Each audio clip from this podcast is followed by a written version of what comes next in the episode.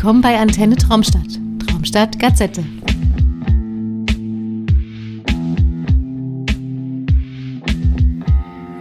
Willkommen, liebe Hörer und liebe Hörerinnen, zur ersten Gazette im Jahr 2022. Genau genommen zur 20. Gazette, die ich hier mit Marco Fritz eröffne. Manna, manna. Manna, manna, manna. Düb, düb, düb, düb. Ich wusste, es funktioniert immer. Deswegen. hallo Ja. zusammen. Ich, ich wollte erst schweigen, um dich zu verwirren, aber dann dachte ich das ist unfair. Ja, hallo. Ja, ja, da sind wir wieder. Schon wieder die Gazette hier. Also unfassbar. Die 20. Wir haben es jetzt endlich, die 20. geschafft. Ja, die 20. im Jahr 2022, die erste. Ja. Wir leben alle noch soweit. Ja, ja, mehr oder weniger, ne? Je nachdem, was man Leben nennt. Aber ich glaube, uns geht's gut. Wir, wir haben unsere Filme, wir haben ein Dach über dem Kopf. Ja, wir, aber jammern tun wir trotzdem. Ja, ach, das ist ja so ein bisschen jammern, finde ich, ist auch Ja, gut. macht das Leben man, abwechslungsreich. Ne, mein, kann man sich mal. es soll aber auch nicht alles egal Nee, das stimmt sein. auch. Man, ist es darf auch nicht alles egal sein und wer jammert, da kann man sich mal zoffen und so, da kommt auch wieder Abwechslung ins Leben. Das ist doch alles gut. Also ich glaube, wir machen das genau richtig. Ja, und manchmal hat man auch so Erlebnisse, wie ich eins hatte heute, äh, die glaubt man gar nicht. Oder die habe ich nicht geglaubt, weil ich habe sie noch nicht bin mal erlebt. gespannt jetzt. Äh, Ich habe nämlich mal bei Amazon angerufen. Das passiert ja hin und Sollte wieder man nicht tun. immer Das ist mal. oft nicht gut, finde ich. Ja, wobei ich mich nicht beschweren kann. In der Regel sind die immer sehr lösungsorientiert, im Gegensatz zu vielen anderen Stellen, an denen ich schon mal anrufe. Aber ähm, es ist nur selten so lustig, denn ich habe ein Buch zu erwarten, beziehungsweise ich habe ein Buch erwartet, das ist mittlerweile eingetroffen, eine Stunde nach dem Gespräch wohlgemerkt. Und äh, da fragte mich doch die nette Dame in der Leitung, was das denn für ein Buch sei, was da das Tor zur Hölle heißt und ob das denn ein Horrorroman ist oder ob das äh, ist es denn so ein Horror oder so ein so ein anderer. Und dann habe ich sie gefragt, äh, wie meinen Sie denn das jetzt? Äh, wie wie kategorisieren Sie das denn jetzt? Und sie sagte, ja ja, es gibt da so ein Horror, das ist so sage ich mal wie Stephen King. Und dann gibt es diesen extrem harten Horror. Die Sachen aus dem Fester Verlag, aus der Reihe Fester Extreme oder Extrem. Und ich wusste natürlich direkt, was sie meint. Und wir haben uns sofort über Horrorliteratur unterhalten und darüber, dass sie vor allem auf harte Sachen steht, ne? so Edward Lee, Big Head und diese ganzen Sachen. Und dass sie auch teure Editionen kauft, limitierte Editionen und sowas. Und äh, dann meinte ich direkt zu ihr, ja, ich, ich kenne das halt äh, vom, vom Film, weil ich vor allem halt Filme sammeln, neben Büchern halt auch. Und dann fing sie dann direkt an, ja, ach, ich war, da, da war ich acht, da habe ich schon Voodoo, Schreckensinsel der Zombies geguckt. Und dann ging das weiter mit Man Eater, Cannibal Holocaust. All die ich, Guten. Ich war nur am Grinsen. Ich, ich wusste gar nicht mehr, was ich sagen soll, weil ich mich so gefreut habe. Und dann habe ich äh, dann direkt mal Werbung für unseren Podcast gemacht, was sie auch dankend annahm und meinte, sie hat jetzt äh, in einer Stunde Pause und dann wird sie mal reinhören. Wie cool, oder? Also, Es ist also, doch super. Äh, ne, das ist, da sieht man mal, was ein empathischer Kundendienst ausmachen kann. Also erstmal hat die Dame erkannt, ich glaube, die hätte auch irgendwie wahrscheinlich zurückgezogen, wenn du anders reagiert hättest. Hätte sein können, dass du das irgendwie, keine Ahnung, für irgendeinen verschrobenen Onkel kaufst, das Buch oder so, ja. Mhm. Und dann ist sie darauf eingegangen, weil sie eben selbst dran Interesse hat. Und äh, ja, das, sowas, sowas macht doch einen guten Tag aus, solche Erlebnisse. Ja, und sie kam auch direkt mit so Sätzen von wegen, ja, ihre Freundin, die, die kann das nicht verstehen, dass sie sich sowas äh, durchliest. Und äh, selber sagte sie dann, ja, und bei all den Filmen, die ich schon mit acht geguckt habe, sehen sie doch, oder siehst du doch, dass ein guter Mensch aus mir geworden ist. Und dann dachte ich mir, das sind genau die Sätze, die man selber auch mal dachte, wenn man immer damit konfrontiert Ja, wird. genau, Also die, man- die man auch immer wieder zumindest, zu, zu hören bekommt oder so, ne? Also ich kenne so den Satz so, ja, ich, ich kann kein Blut sehen, also im, im wahren Leben, ne? Und dann so, du, du kannst kein Blut aber was du dir immer Mhm. Ja, ja. anguckst und so. Ne?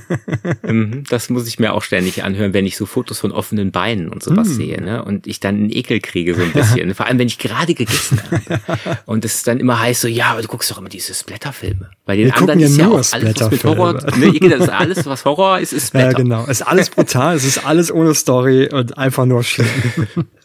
Ja. Herrlich. Naja, wir wissen es besser. Und weil wir es besser wissen, würde ich sagen, widmen wir uns doch mal unseren Erstsichtungen, die wir so in den letzten Tagen ja gesichtet haben. Ja, ja, du, du, ich fange an einfach. So, bestimme Mach, ich jetzt. mach. Ich fange an im Jahr 2022 und ich habe mich ins Jahr 1975 begeben und mir The Devil's Rain angeschaut. Nachts, wenn die Leichen schreien. War für mich eine Erstsichtung. Ich habe hier die ganz, ganz arge, wunderbare Severin Blu-ray aus den USA schon seit einiger Zeit stehen. Und Ja. ähm, hatte dann irgendwie keine Ahnung. Ich weiß gar nicht, wie ich jetzt drauf gekommen bin. Ich habe den immer wieder mal rausgezogen. Ich habe, glaube ich, schon mal erzählt in der Gazette, dass ich immer so die Filme, die ich als nächstes gucken will, so rausziehe. Und der stand jetzt schon eine ganze Zeit draußen, so halb. Aber irgendwie habe ich dann immer Bock auf was anderes gehabt. Und diesmal hatte ich aber so irgendwie, dachte Apokalypse, 70er, Ernest Borgin, ja, William Shatner. Wieso nicht? Ja? Und äh, habe mir The Devil's Rain angeschaut. Ja, The Devil's Rain, für die, die den Film nicht kennen. Der Film beginnt ähm, ja so nachts. Es ist äh, stürmig in so einem ja Landhaus, kleineres Haus, also nichts opulentes. Und ähm, wir sehen äh, Mark Preston, gespielt von William Shatner, der mit seiner Mutter in dieser stürmischen Nacht auf seinen Vater Steve wartet. Und der kommt dann irgendwann aus diesem Regen an. Und die Mutter ist schon ganz nervös, als ob die irgendwas weiß. Und und der, der Vater kommt an und hat leere Augenhöhlen und sein Gesicht scheint zu zerfließen und er stammelt was von einem Buch und von einem Corbis und Redstone und dann schmilzt dieser Vater, der gesamte Körper schmilzt wie Wachs von den Augen von seinem Sohn und seiner Mutter dahin. Und ähm, ne, Mark eben gespielt von eben erwähnten William Shatner, ein ganz junger William Shatner, sieht, sieht fesch aus, muss man sagen, ähm, macht sich dann auf den Weg eben zu, zu eruieren, was es damit auf sich hat. Wer ist dieser Corbus? Und es stellt sich heraus, dass dieser Corbus der Anführer von einem Satanskult ist und der irgendwann mal von der, von, von seiner Gemeinde bei lebendigem Leibe verbrannt wurde und geschworen hat, zurückzukehren. Und die Nachkommen derjenigen, die ihm das angetan haben, ähm, zu jagen. Ihre Seelen mit ihrem Blut dem Teufel verkauft haben. Und das ist super. Das ist un, also es ist echt geil gemacht. Das, du hast so eine ähm, schon fast Western-Atmosphäre, denn diese, diese, äh, dieser Satanskult, der wohnt in so einer, ja, ich würde mal sagen, verlassenen Westernstadt. So ist es schon fast. Das sind so paar vereinzelte Häuser. Man muss sich das jetzt nicht zu, zu spektakulär vorstellen und eine alte Kirche, aber mitten in der Wüste. Und das ist super cool gemacht. Und äh, wir begleiten eben erstmal unseren unseren Mark Preston, wie er da hinkommt. Wir haben nachher noch einen Tom Skerritt, der dazukommt. Wir haben sogar John Travolta in einer seiner ersten Rollen oder in, in seiner ersten Rolle. Ich habe ihn aber nicht erkannt. Also der hat wahrscheinlich nur irgendwie so einmal ist einmal durch die Kamera gelaufen. Ähm, Ernest Borgin, ähm, der spielt eben ähm, diesen Corbin, diesen Satans ähm, diesen Sektenführer. Ähm, das ist super cool. Das hat echt gute Effekte für 1975. Das ist relativ hart für 1975.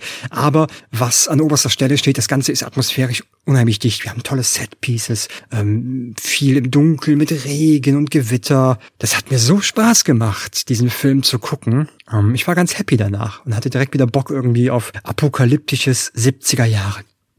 Ja, das, äh, ich hatte dir den damals, glaube ich, als Tipp mal. Das kann gegeben. sehr gut sein, ja. Ähm, genau, wir haben ja hier Robert Fust als äh, Regisseur, Mhm, genau. Dr. Fipes. Ja, genau, Ja, exakt. Das ist ja sowieso schon mal irgendwie immer äh, schön. Wenn man sich dann den Film dagegen anguckt, dann ist das natürlich ein krasser Break so zwischen diesem England und diesem USA. Wobei, wenn man genauer hinguckt, dann gibt es natürlich schon Parallele, weil das mit dem Schmilzen, das ist schon ganz toll. Und vielleicht erinnerst du dich an die Szene in Dr. Fipes mit diesem Heuschreckengift, Ja. Ah, ja. was der Dame, ne? Also irgendwie, es geht schon irgendwie auf und der Film ist halt äh, damals im TV unter Nachts, wenn die Leichen schreien, Ja, gelaufen. Und da habe ich den damals als Kind äh, auch gesehen und war ganz fasziniert. Und so ist das für mich so einer dieser, ja, dieser Fernsehklassiker. Und irgendwann gab es dann hier auch mal eine halbwegs gute DVD. Aber ich denke mal, eine Blu-ray dürfte hier demnächst auch. Ja, das wäre schön. Also das behaupte ich Das, jetzt das, das, mal. das Severin Master ähm, ist, ist der Hammer, ne? Also die Severin Blu-ray, das ist echt super, ne? Ich meine, ich habe ja schon Das bietet sich Ich- ja den- auch an bei den Effekten. Ja, ich habe einen oder anderen Film aus den 70er schon gesehen und äh, ähm, auch die eine oder andere Blu-ray von Filmen aus den 70ern gesehen und die sind bei weiß Gott sind die nicht alle so gut gemastert eben wie die Severin. Also das ist ähm, Mhm. nichts nichts kaputt gemastert, schön gesäubert, du hast keine keine Fehler im Bild, kein Dreck im Bild. Also, ich war ganz begeistert, sieht toll aus. Ja, absolut super Okkult-Horror. Und ich meine, John Travolta sitzt einfach nur im Auto und wird von Tom Skerritt, der ist der Sheriff. Genau, der schon, ist der Sheriff, ne? ja. ja. Ja.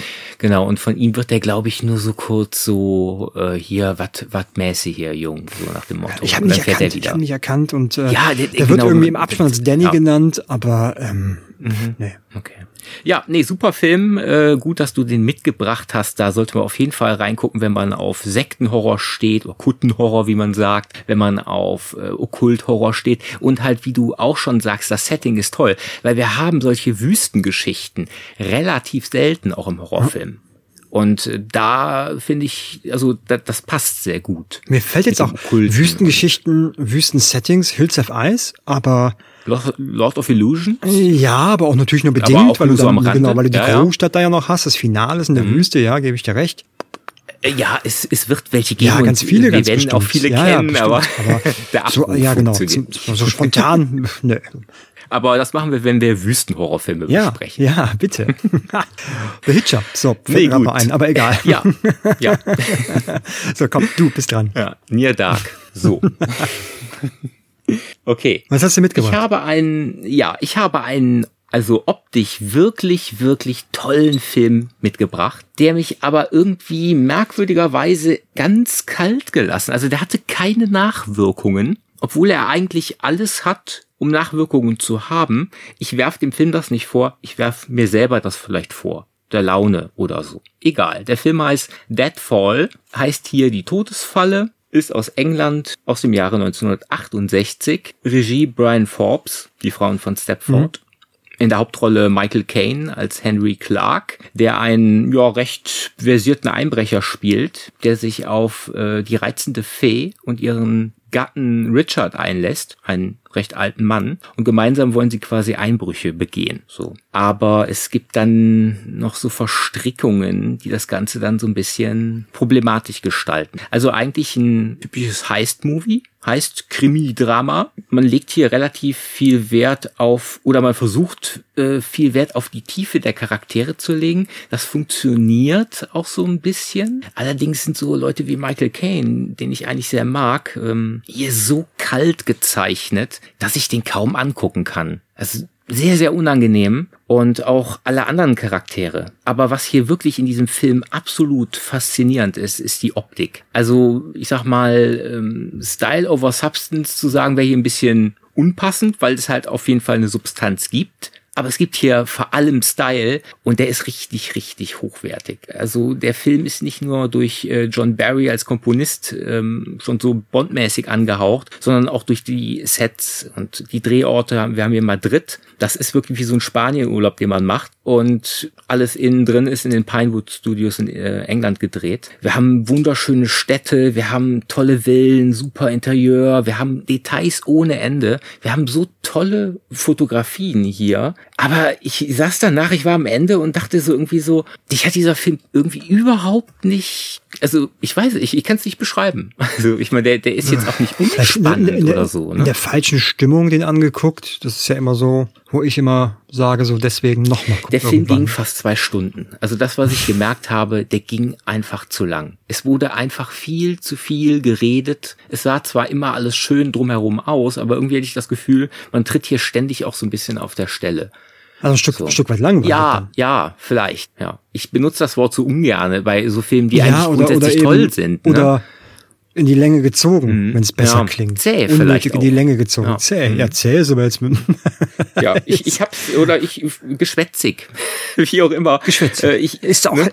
Also wenn egal. man wirklich eine gute Laune hat, ja, und einfach nur schöne Bilder sehen will, mit eigentlich guten Darstellern und einer, Hm. einem eigentlich ganz guten Pacing insgesamt, ja, dann äh, funktioniert das so super. Also es ist kein Agentenfilm, aber es sieht einfach aus wie so ein verlorener James Bond mit mehr Tiefgang. Deshalb, also kann man an sich wirklich empfehlen, äh, gibt's nicht, nicht viel dran auszusetzen, außer dass es ein bisschen zu lang ist. Äh, Blu-ray gibt es von Pretty Gold Production, äh, Inter Wer kennt sie Intergroove. Ich, ja, aber die sieht wirklich toll. Ich dachte auch, wer ist denn das so? Und ich dachte schon, ja, das sieht bestimmt nicht so gut aus. Astreine Blu-ray. Also so habe ich sie wahrgenommen. Ähm, naja, kann sich ja jeder selber ein Bild von machen. Ich, ich habe noch was. Und zwar ähm, die einzige Wiedersichtung. Allerdings war diese Wiedersichtung ja schon so, also die erste Sichtung von dieser Wiedersichtung ist so lange her, die war weder auf DVD noch auf Laserdisc und ich glaube auch nicht auf VHS. Ich glaube, das letzte Mal habe ich tatsächlich diesen Film, den ich jetzt präsentieren möchte, im Fernsehen gesehen. Und ähm, die meisten werden ihn unter dem deutschen Titel natürlich kennen, logischerweise. Tunnel der lebenden Leichen. Ähm, Originaltitel ist Raw Meat oder Deathline heißt. Von äh, Gary Sherman, der uns, ich glaube, elf Jahre später den unfassbar geilen Dead and Buried gebracht hat, den wir ja auch schon besprochen haben. Ähm, ja, Deathline, Tunnel der lebenden Leichen von 1972. Da geht's um einen ähm, Politiker, also er spielt in Großbritannien erstmal, muss man vielleicht dazu sagen, in London, um genauer zu sagen. Und da geht's um einen ähm, Politiker, der verschwindet in der, der, der Tube, sagt man ja in, in äh, London, ne? also die U-Bahn.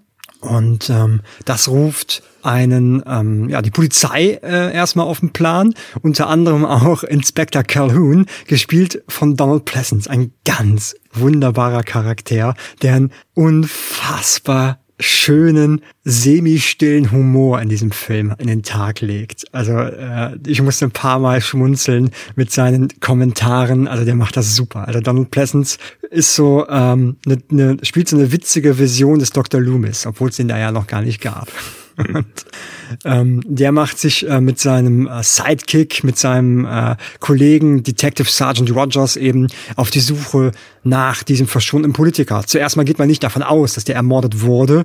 Ja, ähm, die Zuschauer oder wir, wir, die Zuschauer wissen es besser, denn wir ähm, sehen den Mord an dem Politiker, beziehungsweise wir sehen, wie er gejagt wird. Und da ist was unten in in, in dem Londoner Untergrund in den U-Bahn-Tunnel, was anscheinend da schon seit Jahrzehnten lebt und sich offensichtlich von menschlichem Fleisch ernährt. Und äh, ähm, das bekommen auch so zwei Student, äh, Studenten mit, eine Studentin, ein Student. Ähm, da ist mir aber leider jetzt empfallen, wie die Schauspieler heißen. Und die sind dann auch nochmal involviert, weil sie verschwindet nachher auch.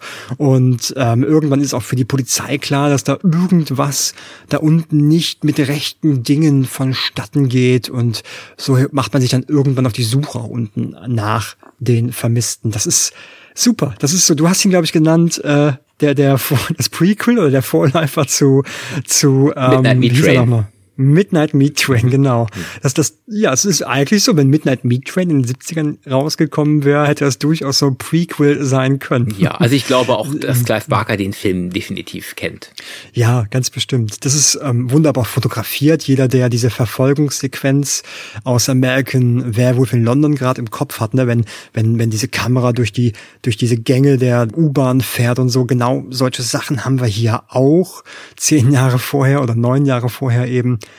Ähm, ganz, ganz hübsch fotografiert. London ist immer in Augenschmaus im Film und wie es dann eben oft auch so ist bei Filmen aus den 70ern, in dem Fall jetzt ja Anfang 70er, das hat auch eine gewisse Ruhe. Da ist, ähm, da kommt keine große Hektik auf und das ist das, was ich ja auch mag. Also da haben wir wenig schnelle Schnitte. Wir haben einen ganz, ganz tollen Score, ja, den kann ich auch nur empfehlen. Ja, toll. Also ich, ich ähm, bin ja immer so ein bisschen ähm, vorsichtig bei Filmen, die ich als Kind total toll fand oder als als als, als junger äh, Jugendlicher total toll fand, weil ich sie im Fernsehen gesehen habe, weil die natürlich auf auf einen äh, Teenager ganz anders wirken als jetzt auf einen Erwachsenen. Aber hier ähm, bin ich auf keinen Fall enttäuscht worden. Immer noch ein ganz arg toller Was ich Film. interessant finde, ist, dass wir ja hier ein ähnliches Element oder eine ähnlichen, ähnliche Parallele haben, wie wir gerade hatten, wenn du sagst, dass Gary Sherman ja der Regisseur von Dead and Buried ist und sich dann diesen Film hier im Vergleich mal dazu anguckt, haben wir ja hier das gleiche wie eben mit Robert Fust und Dr. Phibes und äh, The Devil's Rain, dass der eine Film in England spielt und der andere in den USA und man so vom ersten Hinsehen jetzt nicht denken würde, dass es der gleiche Regisseur ist. Nee, stimmt. Aber Gary Also- Sherman ist äh, Amerikaner, so. Also der ist, Weiß ich ja, ja, ich, Ist das ist weiß ich. Ja? Ja, genau. Ja, aber es ist beides, ähm, ja. Aber Tunnel ist eine Aber- britische Produktion, oder? Tunnel ist eine britische Produktion. Mhm, okay, Ja. gut. Genau, ist eine britische Produktion. Und ähm, wenn man so, ja, also hätte ich nicht gewusst, ne? Also ne, wenn man, wenn man sich die beiden Filme anschaut, miteinander vergleicht, man sieht schon eine Handschrift, ne? Die, die, äh, wo man durchaus sagen kann, so ja, da gibt's Parallelen auch zu Dead and Buried. Aber ähm, ich hätte niemals gesagt, so, ey, wenn ich nicht gewusst hätte, würde ich niemals sagen, so, ja, klar, da ist Gary Sherman hier, Sherman. sieht man doch. Da ist da Gary Sherman hier. Mal von ganz davon abgesehen, dass ja beide Filme dazwischen liegen eben ähm, neun Jahre. Mhm. Ja, ähm, klar. Sogar, glaube ich, zehn, keine Ahnung, aber für neun oder zehn Jahre, ähm, da, da entwickelt man sich ja auch als Regisseur, als Filmemacher weiter. Und der Zeitgeist ist ein ganz anderer dann Anfang der 80er als Anfang Wobei der 70er. sind ja nicht mehr, wann sagtest du, wäre der erschienen? 71. 71. 72, 72, ja, 72 genau. ist, ist ähm, Deathline rausgekommen und Dead and Buried ja 81, also neun Jahre. Ja, ja, hier hat den ja Anolis vorgefühlt 375 Jahren mal angekündigt. Ich glaube Ach, auch, dass das immer noch steht, dass der immer noch irgendwann von Anolis kommen wird. Samen des Bösen brauchten ja auch extrem lang und wurden auch hm. damals schon angekündigt, so wie dieser hier auch. Äh, ich hatte mal eine Kopie hier die habe ich mir damals angeguckt. Das war damals meine Erstsichtung und war auch direkt begeistert. Ich erinnere mich bei dem zum Beispiel nicht, dass der im Fernsehen gelaufen ist. Das war vermutlich dann zu einer anderen Zeit und danach wurde er dann wahrscheinlich gar nicht mehr wiederholt oder so. Ja, ja kann sehr gut sein. Ja, ich, ich habe mir die UK Blu-ray geholt. Die, die kann ich nur empfehlen. Die 2K Mastered. Ich weiß gar nicht welches Label, aber die ist uneingeschränkt empfehlenswert. Bis, ähm, kriegt man sogar für, für relativ kleines Geld. Ich glaube, ich habe mit Versand ein Zwanni bezahlt. Von daher kann man, glaube ich, verkraften. Okay. Ich habe mich in die Welt der 80er Jahre Slasher begeben. Da gab es, oh. oder da gab es mal wieder einen, den ich noch nicht kannte.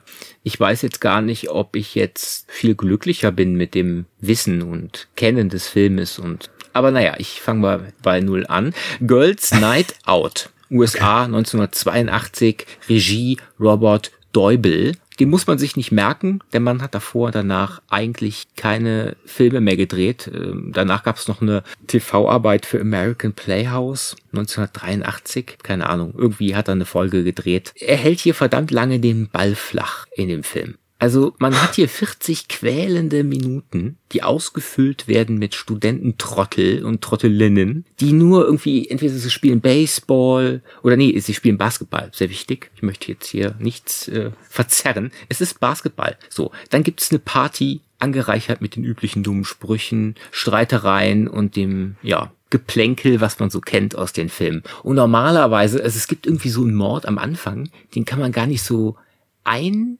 schätzen. Die Bildqualität ist jetzt nicht die beste, aber es war einfach nur verwirrend. Und dann passiert halt nichts, nichts, nichts, was eigentlich in solchen Filmen passieren sollte. Man Mord zwischendurch. So, man, man kann sich ja auch Zeit lassen. Ich bin ja auch eigentlich auch ein Freund von Zeit lassen. Aber 40 Minuten bei einem Film, der gerade mal 80 oder so geht, ja, aber Basketball. ja, ja, das wäre noch, genau, wenn das Basketball wirklich 40 Minuten gegangen wäre, da hätte ich ja noch ein bisschen was zum Gucken gehabt. So, aber. Gab's denn, gab's, gab's denn nichts, nichts, keine nackten Menschen, ja, kein Alkoholexzesse, was eben in den 80ern. Ja, nix. alles so ein bisschen und furchtbare Leute. Naja, aber wenn man dann diese 40 Minuten endlich mal überstanden hat, dann wird der Film relativ düster. Dann hat man so ein bisschen so, ja, so, so ein Schmutzfaktor, der mich so ein bisschen an Forke des Todes oder blutiger Valentinstag erinnert, ne, so, so ein bisschen vom Anstrich. Mhm. Dann haben wir endlich mal einen Killer, der hier dann auch noch lustigerweise in einem Maskottchenkostüm herumläuft von einem Bären. jenem Bären, den wir sehen bei dem Basketballspiel. Dieser Bär baut sich eine Krallenhand aus Küchenmessern und ist im Grunde damit schon zwei Jahre vor Freddy Krueger mit sowas dabei. Wobei man auch sagen muss, was ähnliches begegnet einem auch in Luciano Ercolis La Morte Acciacera a Mezzanotte. Da gibt's nämlich auch einen Killer, der hat so eine Eisenhand, auf der so Spitzen drauf sind. Also ja, das hast du Ne? ja auch schon in, in diese, diese, so, so eine Krallenhand war ja auch schon in Enter the Dragon mit Bruce Lee. Also, Ja, klar, natürlich. Ich ja, meine, der Mann mit dem Haken, äh, das ist alles so, Ja. aber so in Kombination mit dem Maskottchenkostüm und Ja. wie er das sich so baut, aus so einem Klotz und dann, dann ja, baut er gut, um diese. das ist ne? ja auch so der, der Opener von Nightmare, wenn er so Genau, schweißt also und das so, hat da schon wirklich Ähnlichkeiten. okay. ne? Und die benutzt er auch zwei, dreimal recht blutig. Also das sieht schon recht wuchtig aus, wenn er die da in, in die Hälse rammt und, und äh, die Körper da so ein bisschen aufritzt. Aber das Ganze ist halt, das Problem ist halt, es ist halt trotzdem dann nicht jetzt hier irgendwie so, dass ein Kracher nach dem anderen kommt. Ne? Es gibt nachher noch ein recht verstörendes Ende. Und was ich sehr lustig finde, wir haben auch hier den wunderbaren, hochgeschätzten Hal Holbrook. Ich glaube, wir haben bisher keinen häufiger erwähnt als Hal Holbrook bei uns. Ja, ich glaub auch. nur noch Mario Landi. Und lustigerweise ist auch sein echter Sohn David Holbrook zur Stelle. Und der liest ihm hier schön die Leviten. Also Holbrook ist hier so ein Cop und äh, sein Sohn spielt hier halt irgendwie so einen Typen, der irgendwie so ein bisschen ja, so ein Idiot eigentlich. Es ist schon lustig. Und wir haben Rutania Elder dabei. Rutania Elder kennt man zum Beispiel als die Agentin von, von Ted Bowman, Bowman in Stark, in der King-Verfilmung. Mhm. Ja. Ja, das ist die, ich glaube, die kriegt den Hals durchgeschnitten oder so. Ist äh, wohl auch gar nicht mal so eine unbekannte Darstellerin. Ich habe sie direkt erkannt, aber nur wegen Stark. Und da habe ich mir mal ihre Filmografie angeguckt. Die ist recht beachtlich, aber beide passen irgendwie hier nicht in diesen Zweit- beziehungsweise ja schon fast eher Drittklasse-Slasher, der ja aber schon in dieser Hochphase noch entstanden ist. Also wenn man sich anguckt, dass da Blutiger Valentinstag ein Jahr äh, zurücklag, wir hier mit 82 noch vor Nightmare sind und alles nach Nightmare dann wirklich so in Richtung Elendsviertel ging, ähm, also Elendsviertel in Bezug auf, auf Slasher, sind wir ja hier noch in so einer Hochphase. Also da ist der wirklich, da fällt der natürlich in eine Ritze rein, aber Ja. man kann ihn durchaus gucken mal. Ich meine, der, der, der Output damals war ja inflationär, was, was das Genre betrifft. Ja, natürlich. Ähm, ich kenne ihn nicht und äh, ja, wie schon 800 Mal erwähnt, ich bin ein großer 80er Jahre Kinofan, von daher ähm, werde ich mir den mal antun und äh, sag mir einfach, bis wohin ich vorspulen muss, bis Ja, interessant ich dachte, ich wird. dachte auch, man Nein. könnte auch die ersten 40 Minuten einfach auf dem Klo sitzen und sich dann ins Bett legen und dann so richtig schön genießen. Wäre eine Option. Nein. MT-Films, Cargo Records, ich glaube, damit ist alles gesagt für die Leute, Ja, die ja, ja, äh, mehr wissen. ähm, gibt's für 7, 8 Euro äh, oder für 30. So. Ja, dann 30. Ja, ich, ich, äh, ich habe auch noch was und ich dachte, du ähm, als äh, großer Autokino-Fan, da bringe ich mal was für dich mit. Und auch eine Erstsichtung für mich. Und ich habe mich in mein Geburtsjahr begeben, in, ins Jahr 1976. Ich bin, ja, ich bin heute nur in den 70er unterwegs, wie toll. Und habe mir Drive-In Massacre angeschaut. Der deutsche Titel heißt Drive-In Killer Massacre im Autokino. Ähm, aus dem Jahr, wie gesagt, 1976. Regie Stu Seagal oder Stu Seagal. Ich weiß nicht, ob das irgendwie der Vater von Steven Seagal ist. Aber ich glaube, der wird nur mit einem L geschrieben. Ist aber auch Latte. Ja, worum geht's beim Drive-In Massacre? Jetzt kommt die große Überraschung. Es geht um einen Killer, der in einem Autokino eben Leute umbringt. Und das ruft zwei relativ übergewichtige Polizisten auf ähm, den Plan. Unter anderem äh, Police Detective, Detective Mike Leary, gespielt von äh, John F. Goff. Und der andere ist Steve Vincent heißt er, glaube ich, in dem Film. Ich bin mir auch nicht sicher. Auf jeden Fall, diese beiden Detectives sind schon mal das Eintritt, der Eintritt für diesen Film alle Male wert. Denn die sind echt, das sind echt, ich weiß nicht, was sie sich dabei gedacht haben, diese zwei Vögel da irgendwie äh, auftreten zu lassen, die sind ziemlich tölpelhaft, ja, tölpelhaft ist das falsche Wort, aber ich, ja, nicht die hellste Kerze auf dem Kuchen. Sag dumm. Ich würde man sagen. Dumm, ja, einfach kognitiv suboptimierte Polizisten. Wir haben aber ein paar schön gorige Kills. Wir haben ein bisschen nackte Haut. Wir haben notgeile Ehemänner, die nurzus, zum Ficken ins Autokino fahren, was eben jeder macht, ja, wer ins Autokino will.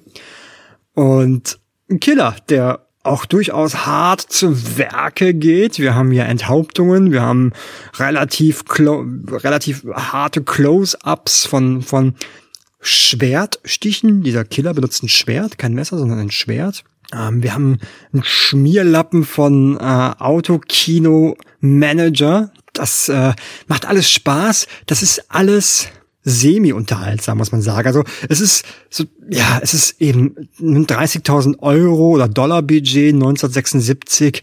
Ähm, es war wohl so, dass teilweise die Schauspieler, äh, es gibt keinen Abspann bei dem Film. Der Film endet einfach. Mhm. Bupp. Also es gibt keine Credits, was unter anderem wohl auch damit zusammenhängt, dass der die die meisten der der äh, Schauspieler, die da mitgemacht haben, unter einem Pseudonym gearbeitet haben, weil sie alle nicht in der Gewerkschaft waren und darauf gab es wohl Strafen oder gibt es wohl immer noch, keine Ahnung. Ja, aber man wurde wohl bestraft, wenn man als Schauspieler als äh, nicht in der Gewerkschaft ist und trotzdem im großen Film mitmacht. Mhm. ja, und genauso obskur wie diese Information ist der gesamte Film. Ähm, es gibt Szenen, die sich wiederholen, ne, wahrscheinlich um Geld zu sparen. Siehst du immer wieder mal diesen, diesen ähm, dieselbe Szene mit, mit dem, mit dem Drive-In-Manager, mit dem Kino-Manager, die wiederholt sich dann. Wir haben obskure Dialoge, wir haben schöne blutige Morde. Eigentlich ist es klassisches Low-Budget oder No-Budget 70er Jahre Kino, was mich so vom, ja, so von der ganzen Machart her eben, weil es eben so günstig, ich sag ganz bewusst günstig, nicht billig, denn, denn billig möchte ich sowas nicht nennen. Ja. Ähm, günstig produziert ist wie zum Beispiel Range, denn der hat auch ein relativ kleines Budget, glaube ich, gehabt oder ähm, ja, was was Halloween, ne? Blutgericht und sowas alles. Ja, ja alle genau. ähm, nicht viel ja. gekostet man, man sieht das, aber es macht Spaß. Es hat, es hat eben diesen typischen äh, Flair der Zeit. Ähm, es ist gory, es ist äh, unterhaltsam und es ist mit ähm, 74 Minuten ja, kurzweilig. Schöner Film. Deutsche Blu-ray gerade rausgekommen. Blu-ray muss man so ein bisschen in Anführungsstriche setzen. Wenn ich äh, eben geschwärmt habe äh, von der Deathline Blu-ray oder ähm, davor von dem Release von äh, The Devil's Rain, so haben wir hier, hat sich keiner die Mühe gemacht, irgendwelche irgendwelche Schmutz vom Film zu entfernen. Du hast eben diesen, wie, heutzutage würde man sowas Grindhouse-Style nennen. Weißt du, was ich meine? Mhm. Also du hast eben diese Fehler im Film und so. Ähm, da hat das, das sieht gut aus für einen 70er Jahre Film, aber da hat keiner das Negativ oder den, den, den, die Kopie gereinigt, sondern das hat man äh, bisschen gemastert und dann eben auf Blu-ray rausgebracht. Mhm. Ist trotzdem ein guter Release, macht Spaß, kann man gut gucken. Ja, ja, ich bin mal gespannt. Äh, ich werde ihn sicherlich auch noch sehen. Ja, die nächsten beiden Filme würde ich sogar sagen, die haben wir ja quasi gemeinsam für euch mitgebracht, könnte man sagen. Ja, so. kann ja. man so sagen. Ja. Wir haben die nicht gemeinsam geguckt, aber wir haben sie beide, glaube ich, im halbwegs gleichen Zeitraum. Also in den letzten zwei mhm. Wochen haben wir die geschaut. Ich, ich letzte Woche. Ja, war mein letzter ja. Film im letzten Jahr, glaube ich. Also die letzte Erstsichtung ah, im letzten okay. Jahr. Und zwar eine Erstsichtung, auf die ich sehr, sehr lange gewartet habe. Auf die sehr viele sehr lange gewartet haben. Und zwar geht es um... Der schwarze Tag des Widders. Giuranta Nera per l'Ariete von Luigi Bazzoni aus dem Jahr 1971. Ja, ein italienischer Film, ein Giallo mit Franco Nero als Reporter, der in eine Mordserie verwickelt wird, bei der er nicht nur selbst Ermittlungen anstellt, sondern auch in Verdacht gerät. Super Film. Hat ja. mir gut gefallen. Und ja insbesondere, insbesondere ähm, Franco Nero als Andrea Bild in dem Film, der hat so, ich habe mir den so als so so 70er Jahre Schmierlappen-Bildreporter. So ja, ja der, der Name ist ja schon Andrea Bild. ja. Und es gibt auch so ein paar Szenen, zum Beispiel, wie er mit seiner Freundin umgeht und so, ne, Schlampe, wo warst du? Und dann kriegt die erstmal eine geballert und auch ansonsten ähm, ist er eben so, ja, so der, der, der Typ Macho. So Klischee-Macho 70er. Ja, ja, ja, auf jeden Fall. Aber was mir hier, also mal, ich sag mal so, ich liege nicht immer oft richtig oder ich versuche es erst manchmal gar nicht, den Killer zu ermitteln selber, mhm. weil er wird dir ja meistens immer irgendwie präsentiert. Aber ich wusste genau, wer es ist und ich habe mir auch irgendwann so spätestens so ab der Hälfte genau er erklärt, warum er es ist und welche Auflösung am Ende kommt. Ich muss mir mal selber auf die Schultern klopfen. Ja. Aber das hat überhaupt nichts ausgemacht, weil man weiß es ja nicht. Das ist immer das Schöne an den Filmen. Man bekommt ja ständig Leute hier immer serviert, die sowieso alle irgendwie verdächtig sind. Von daher funktioniert das in der Regel immer alles. Äh, ich war nur hier mal froh, genau richtig gelegen zu haben. Und dann wurde ich am Ende auch noch belohnt. Das ist ja. doch schön, da freue ich mich für dich. Wir haben ja. einen tollen Ennio Morricone-Score hier in dem Film. Der hat auch von Beginn an zeigt der Wirkung, finde ich. Oh ja, Hypnotik, ähm, flauschig und bedrohlich. Äh, ich finde, äh, was ich total schön fand, war Silvia Monti als Helene Volta, die Ex-Frau von äh, Franco Nero als Andrea Bild. Die fand ich toll. Also die, oh, die hat ja. auch eine tolle Wohnung gehabt, fand ich, oder Haus. Ja, ja, das ist ja sowieso hier auch wieder extrem schön. Diese ganze ja. Ausstattung und äh, die ganze Fotografie, die Parkanlagen, diese hm. Sets im, oder dieses eine Set am Anfang im Tunnel. Ja, ist cool, oder? Total und wenn super. du von hinten das Licht, ne, und, mhm. und das ist, das ist so, äh, ja, wie, ja, super. Also ja. da bin ich auch in Schwärmen geraten. Und die vergammelten Häuser sind auch toll, die ja. dann ja eigentlich noch ganz normal bewohnt werden. Ja, genau. Wo ich gedacht habe, so da würde ich gerne wohnen, mit diesem, mit diesem zugewucherten Garten, so ein bisschen mhm. verwunschener Garten. Dass das heutzutage wird man das alles wegmähen. Ähm, ja. ja. Wir haben aber auch äh, Vittorio Storaro als Kameramann und der hat äh, ähm, Apocalypse Now gedreht. Hatten wir Ach, doch letztens so. äh, schon mal irgendwo, hatten wir irgendjemanden, der darin, also ich weiß es nicht, ich glaube bei der letzten Gazette. Ist auch egal. Wir haben ja auch noch Wolfgang Preis, den hm. sehe ich auch sehr gerne. Hm. Und ja, wie halt in den meisten Jolly, wie du schon sagst, ähm, Silvia Monti, haben wir hier auch insgesamt viele andere sehr starke Frauencharakter. Das kommt hier wieder richtig schön zur Geltung. Und die sind ja auch irgendwie alle so ein bisschen merkwürdig. Also hier gibt es schon viel Potenzial, viele, die irgendwie in Frage kommen. Und insgesamt ist dieser Film von Bazzoni hier also wirklich auf, auf der gleichen Höhe von, von einem Bava, Argento und Martino. Ja, total. So. Also auch unfassbar hübsch anzuschauen. Das ist alles sehr, sehr toll fotografiert.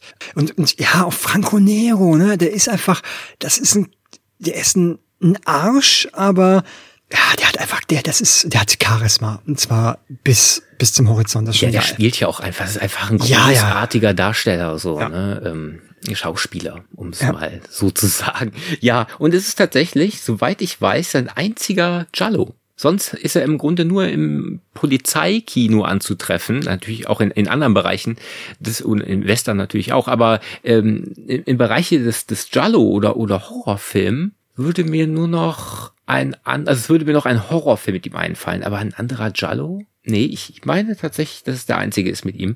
Schade, aber naja, dieser Film ist auf jeden Fall ganz großartig. Ich habe lange darauf gewartet. Äh, der kam ja vor ein paar Jahren, hat den Arte synchronisiert, glaube ich. Und da kam der quasi als Deutschlandpremiere ins Fernsehen. Also beziehungsweise er kam als Deutschlandpremiere, halt in dem Fall dann hatte er seinen Start dann da im Fernsehen, vielleicht eine, eine Ausstrahlung mit einer Wiederholung und dann war es das. Und diese Blu-ray, die jetzt hier vorliegt von Filmart, ist auch schon vor, ich glaube, zwei oder drei Jahren angekündigt worden. Das dauerte alles ein bisschen, aber das hat sich total gelohnt. Der Film sieht großartig aus und der fühlt sich auch in allen Bereichen großartig an. Und ja, ein Edel Jallo, der im Grunde die bekannten Zutaten liefert, aber diese in höchster Qualität.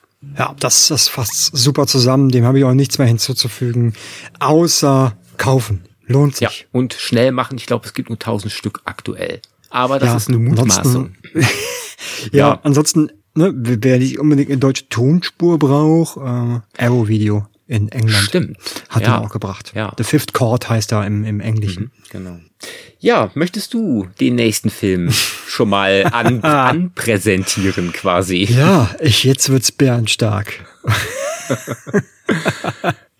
Ich, ich weiß gar nicht, in welches Jahr ich mich begeben habe. Ich glaube in mehrere. Denn äh, der Film hat wie lange gebraucht? 37 Jahre bis zur endgültigen Fertigstellung, Veröffentlichung? War es 36? Es waren auf jeden Fall über 37 Jahre. Oder über 30 äh, Wir Jahre. begeben uns auf jeden Fall hier ins Produktionsjahr 83 und dann irgendwann ja. begeben wir uns nochmal ins Jahr 2020, aber ja. das äh, ja genau. gleich erst. Ich vielleicht erstmal, die meisten werden dann wahrscheinlich schon wissen, wovon ich spreche oder wovon wir heute. Wir haben ihn auch wieder gemein, also nicht gemeinsam gesehen, aber wir haben ihn uns mehr oder weniger parallel, ich glaube sogar am selben Tag mhm. angetan. Kurz so, so hintereinander. genau, so kurze Inhaltsbeschreibung. Die Hölle bricht los, als ein riesiger Grizzly der auf das Abschlachten von kleinen Grizzly-Babys durch Wilderer reagiert, ein massives Rockkonzert im Nationalpark angreift. Äh, Rock, Rock, Die Inhaltsbeschreibung ist Rockpop. ja, ähm, Rockpop irgendwas Konzert. ähm, Grizzly 2, The Predator heißt er auf Englisch. Oder auch Grizzly 2 The Concert. Ach ja, ja, es ist auch eigentlich, eigentlich ist es, ja, es ist eigentlich auch ein Musical. Und äh, wir haben eine extrem populäre Besetzung und äh, das Who is Who des Hollywoods Kinos, George Clooney, Laura Dern, Charlie Sheen, zumindest für die ersten fünf Minuten. Dann werden sie gefressen. Wir haben, wir, was ich, also ich, äh, ich, ihr merkt's, ich weiß gar nicht, wie ich diesen Film Es ist besprechen wirklich soll. schwierig, ne? Das- Also ja, also ich sag mal so, dieses Das ist Dreigestirn, das Dreigestirn wird ja schon nach äh, einer Minute gefühlt ausgelöscht. So, das, das kann man glaube ich schon mal verraten. Ne? Dann gibt's Ja. nämlich keine Laura Dern mehr, kein George Clooney und keinen Charlie Sheen. Stattdessen bekommen wir aber einen John Rice Davis und Oh, ja. die doch recht geschätzte Louise Fletcher. Die einzige, die hier so ein bisschen äh, scheinbar die Kontrolle hat. Genau. Also vielleicht sollte man für die, die, die mit, dem, mit der Geschichte dieses Films einfach nicht vertraut sind, sollte man da vielleicht noch mal so ein bisschen drauf eingehen. Ja. Also ähm, Grizzly wurde, was war was sagtest du, 81, 83. 82, 83, 83 gedreht, aber nie fertiggestellt. Und, und dann die Produzentin hat irgendwie jetzt vor zwei Jahren oder vor anderthalb Jahren gedacht, ja hier, da- machen wir jetzt nochmal, dann stellen wir nochmal fertig. Und es wurden Sachen nachgedreht oder ob das Stockware ist, die einge eingekauft wurde. Also man sieht es relativ zu Beginn schon. Ähm, man hat das früh 80er Filmmaterial, was wirklich nicht gut aussieht. Und auf einmal hat man Digitalaufnahmen dazwischen von, weiß nicht, National Geographic Channel, irgendwelche Bärenbabys, die in der Gegend rumtollen. Ja. Dann hast du noch CGI-Blut, wenn die Bären zu Beginn erschossen werden. Und der Film springt immer so hin und her. Mal hat man längere Passagen vom typischen 80er Jahre, ich vermute 16 Millimeter Aufnahmen und dann wieder eben so Digicam, Digitalprint Aufnahmen. Vor allem tun Und die ja nichts zur die- die Sache. machen- ne? Also ich meine, diese neuen Aufnahmen, Ja, die genau, die- komplett schenken können, im Grunde. Ja, aber der Film geht doch so schon nur irgendwie 80 Minuten oder ich glaube, ne 74 Minuten geht der Film. Ja. Ja, und dann hätte, wäre er nur eine Stunde gegangen und dann hätten sie schon wieder als Kurzfilm fast verkaufen müssen. Aber das ist, also, das, also man, das ist ein, und dann haben wir ja noch irgendwelche, irgendwelche Konzertaufnahmen, ja.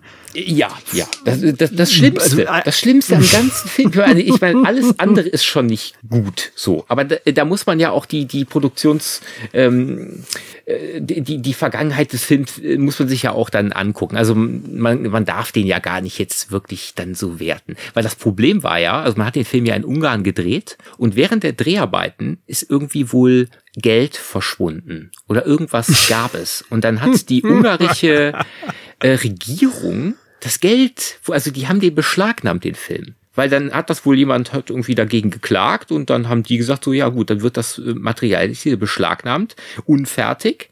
Dann gab es wohl auch ständig Probleme mit dem Bären, also dieser Animatronic-Bär-Figur. Die war immer irgendwie wohl kaputt. Deshalb in den Momenten, wo man sie dann am Ende sieht, hat sie wahrscheinlich gar nicht funktioniert und man hat einfach das mit dem Bären aufgenommen. Also man muss sagen, das, das Fozzie Bear aus der Muppet Show ist furchteinflößender als dieses Auf Vieh. jeden Fall.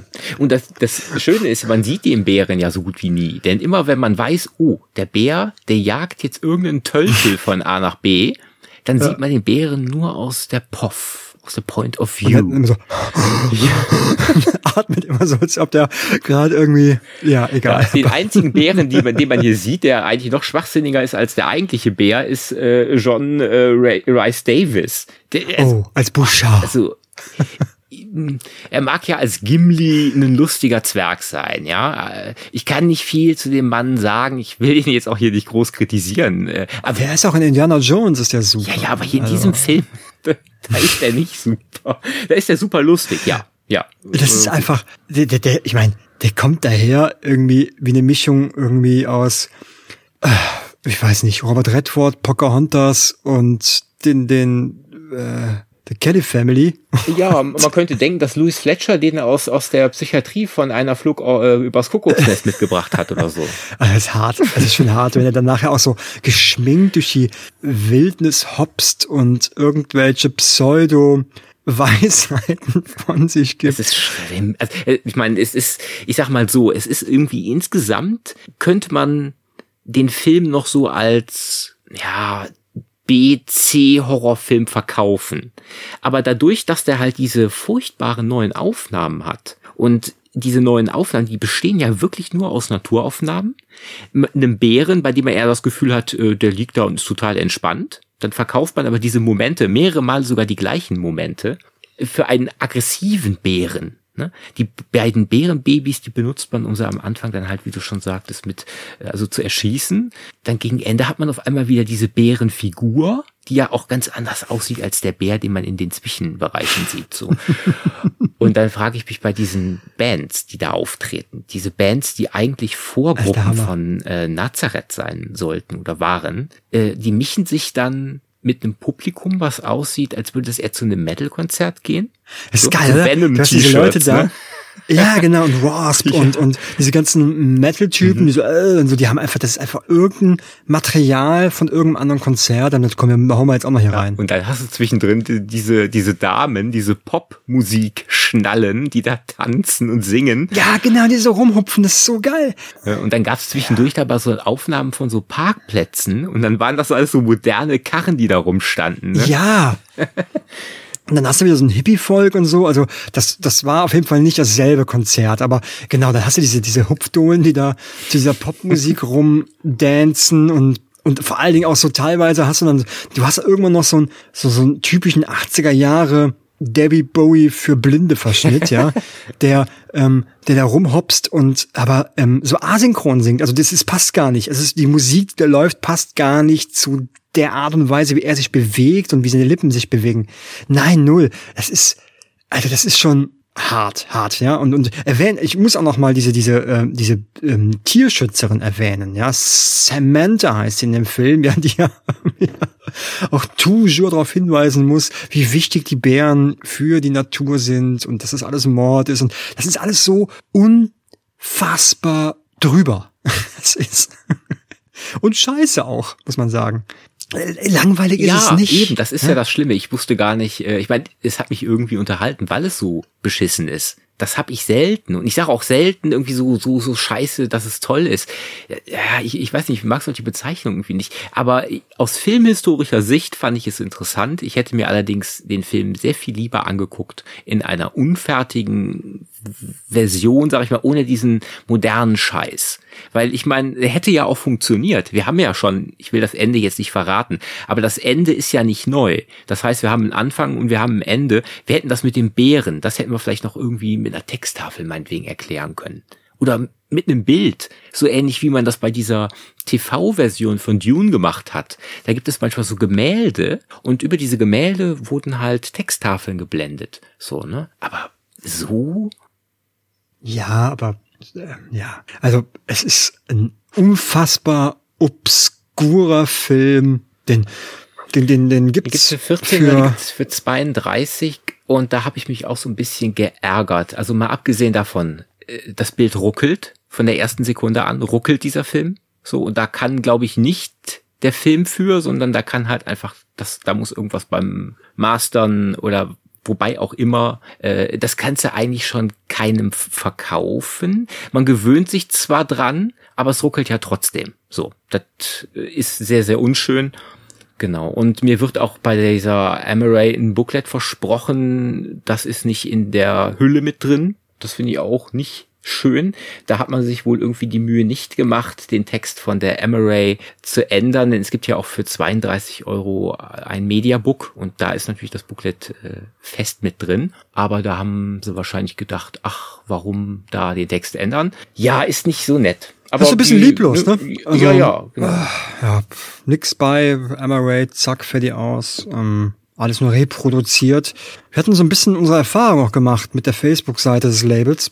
Und äh, das der ein oder andere da, glaube ich, auch den ein oder anderen kritischen Kommentar auch zur Bildqualität von dem ein oder anderen Release abgegeben hat.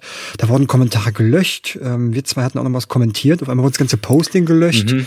Ja, ich kann mittlerweile ähm, gar nicht mehr kommentieren, weil ich es gewagt habe, etwas zu kritisieren, etwas mhm. anzusprechen und das äh, kam dann nicht gut an. Das ist, das ist ne? immer schade, wenn man keine Kritik, die ja und, und wir zwei haben ja durchaus konstruktive Kritik. Also wir haben ja nicht geschrieben so, ihr seid ein scheiß Label und nee, eben, äh, es ist ja kein Hass. Ihr, habt, ihr bringt nur ja. Mist raus, ja. sondern wir haben gesagt so, ey, hier und so, ne? Pff, das ist aber schade und ähm, das hätten wir gut gefunden. Also es ist ja genau kein Hass. Ja. Ähm, was wieder, aber gut, wird anscheinend, anscheinend, also ne, anscheinend werden nur Lobeshymnen von diesem Label, was übrigens auch Drive-In Massacre rausgebracht hat, mhm. äh, akzeptiert. Ja. Für mich ist es so ein bisschen, ja, No-Go, ja. eigentlich da noch was zu kaufen. Man muss sagen, also dieser Grizzly, der läuft ja jetzt unter dem Label Mediax und der Drive-In Massacre läuft auch unter Mediax, aber innen drin ist eine Inked Picture Blu-ray. Genau, ne? ist auch auch auch Inked, äh, Inked Pictures äh, Intro, ne? Ähm, wenn wenn die die einschmeißt. Das meine ich ja, ja, genau, das meine und, ich. Und ja. alles ist Colors of Entertainment, ähm, Pseudo pseudo-exklusiv bei Müller. Mittlerweile habe ich es auch schon bei anders gesehen. Es ist alles ein bisschen komisch, aber ja, äh, wenn dann noch so Sachen wie äh, Blockieren dazukommt, ist das natürlich so eine Entwicklung, bei der ich dann irgendwann auch mal raus bin. So, ich bin ja, ne, das, ich weiß nicht, ja, was genau. das sowas soll, also, aber keine Ahnung.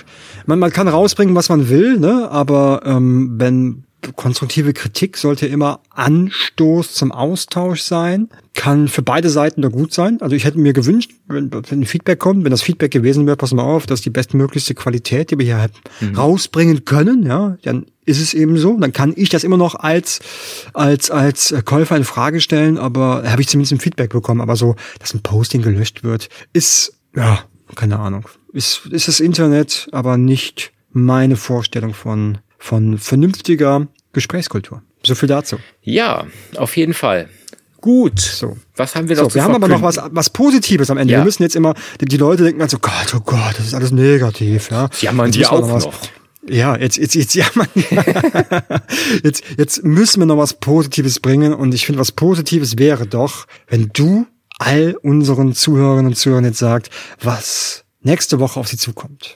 Ja, das hatten wir ja schon irgendwann mal gesagt. Es ist diesmal also kein Geheimnis, nichts Neues, was hier verraten wird. Es sei denn, man hat es irgendwie überlesen oder überhört. Nächste Woche kommt die große Rawhead Rex Clive Barker Besprechung. Da geht der Gregor mit mir durch den Film. Wir gehen durch Clive Barkers Vorlage und wir gehen durch die Comic-Adaption. Wir gehen quasi drei Wege, eine sehr umfangreiche, aber auch eine sehr, sehr schöne Folge geworden, die vor allem auch äh, ja einiges zu Clive Barker insgesamt beinhalten wird und natürlich zu dem netten Monster-Horrorfilm Rawhead ja, Rex. Ich glaube, da können sich alle mehr als drauf freuen. Ich habe die Folge natürlich schon gehört und äh, ich glaube, es ist nicht zu viel versprochen, wenn ich sage, ähm, da müsst ihr einschalten. Das ist nämlich äh, richtig geil geworden. Müsst ihr hinhören. Müsst ihr hinhören, genau. Einschalten, hinhören und danach nochmal Rawhead Rex gucken. Genau, das hat es bei mir nämlich ausgelöst. Ich habe dann nochmal Rawhead Rex geguckt. Ja, ja, der kommt ja dieses Jahr noch von Wicked Vision. Ich, ja, ähm, schön. Hoffe, ist, äh, erster erster Blu-ray-Release in Deutschland, oder? Ja, ja, ja. Ich. ja. ja. Die DVD ist auch schon mittlerweile uralt. Ja, naja. ja schön. Okay, ich würde sagen, das war's hier durch. heute. Ja, die 20. Folge, die erste für 2022 der äh, Traumstadt-Gazette. Ja, dann ähm, machen wir Schluss, oder? Machen wir. Bis dann. Ciao. Bis dann. Ciao.